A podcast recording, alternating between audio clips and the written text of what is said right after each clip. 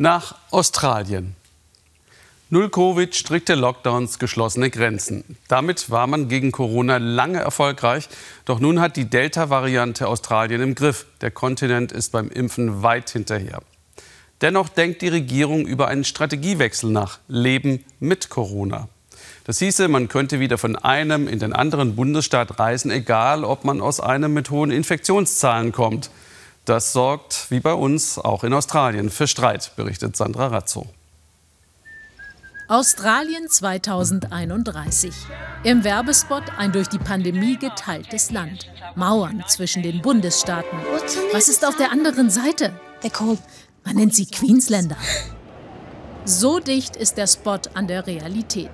Der vergangene Sonntag. Am Vatertag dürfen sich ausnahmsweise Familien an der Grenze zwischen Queensland und New South Wales treffen.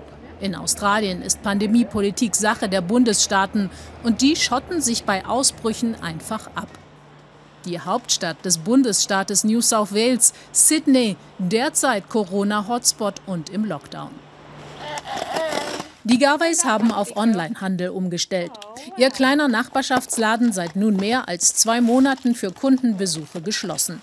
Pakete packen, dazwischen die einjährige Willa und zwei weitere Kinder im Homeschooling. Wir haben unsere uh, verletzlichen Momente zu Hause. Uh, das ganze Programm. Tränen, Anschreien, Umarmungen. Ganz schön stressig, na klar. Die Garveys sind pandemiemüde, wie viele Australier. Trotz des Lockdowns stiegen die Covid-Zahlen. Die strenge No-Covid-Politik kommt mit der Delta-Variante an ihre Grenzen, gibt inzwischen selbst die Regierung in ihrem Bundesstaat zu. Auch die Garveys träumen von Freiheit. Wir müssen lernen, mit Covid zu leben. Wir sollten der Realität ins Auge blicken, genau wie wir auch mit der Grippe leben müssen.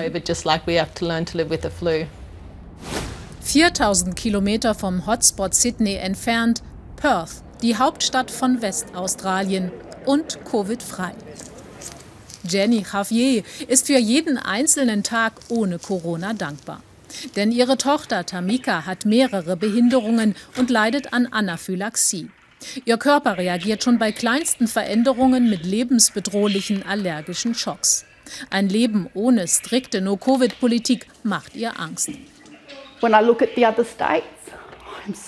Ich bin traurig, wenn ich sehe, dass die anderen Bundesstaaten aufgeben. Das will ich nicht. Dann kommt Covid irgendwann auch zu uns und wer weiß, was dann passiert. Jenny ist klar, dass die Grenzen zu den anderen Bundesstaaten früher oder später wieder öffnen werden. Doch das zwingt sie zu einer Entscheidung, die keine Mutter je treffen möchte. Wenn ihr etwas passiert, dann bin ich schuld. Wenn ich sie nicht impfen lasse, könnte sie an Covid sterben. Und wenn ich sie impfen lasse, könnte sie an der Impfung sterben. Das ist die Entscheidung, die ich treffen muss. Tamika selbst versucht sich nicht allzu viele Gedanken darüber zu machen. Sie hat ganz andere Sorgen. Und die zeigen, wie kompliziert die Situation für alle ist. Hoffentlich sehe ich meinen Freund bald wieder. Er lebt in Sydney. Das ist auf der anderen Seite Australiens.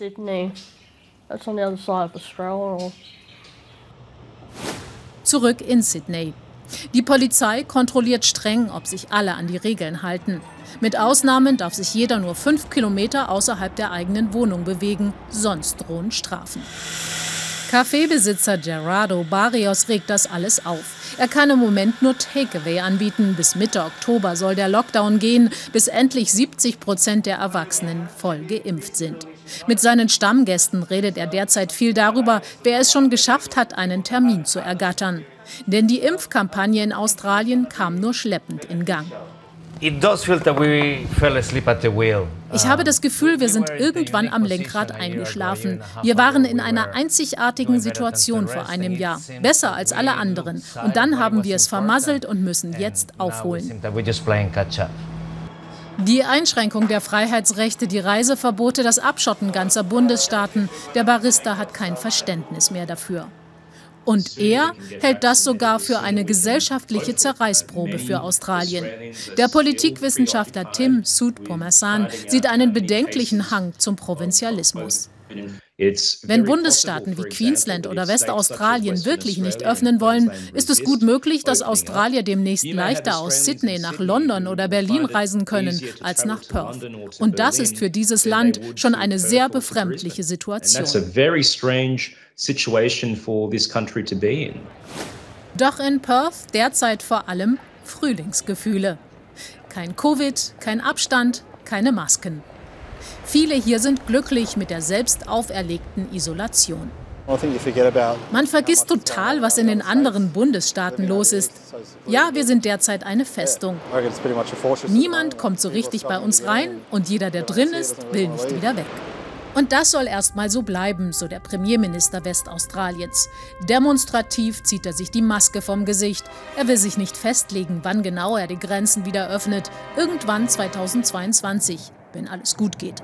Wenn manche uns jetzt sagen, dass wir in einer Höhle leben, dann ist es doch eine ziemlich gute Höhle.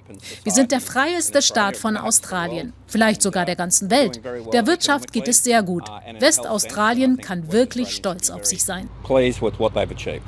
Im Werbespot bringt übrigens die Sehnsucht nach gemeinsamen Lammfleisch-Barbecues die Mauern zum Einstürzen. Die Vereinigten Staaten von Australien. Nein, einfach Australien. So einfach scheint es derzeit nicht zu sein.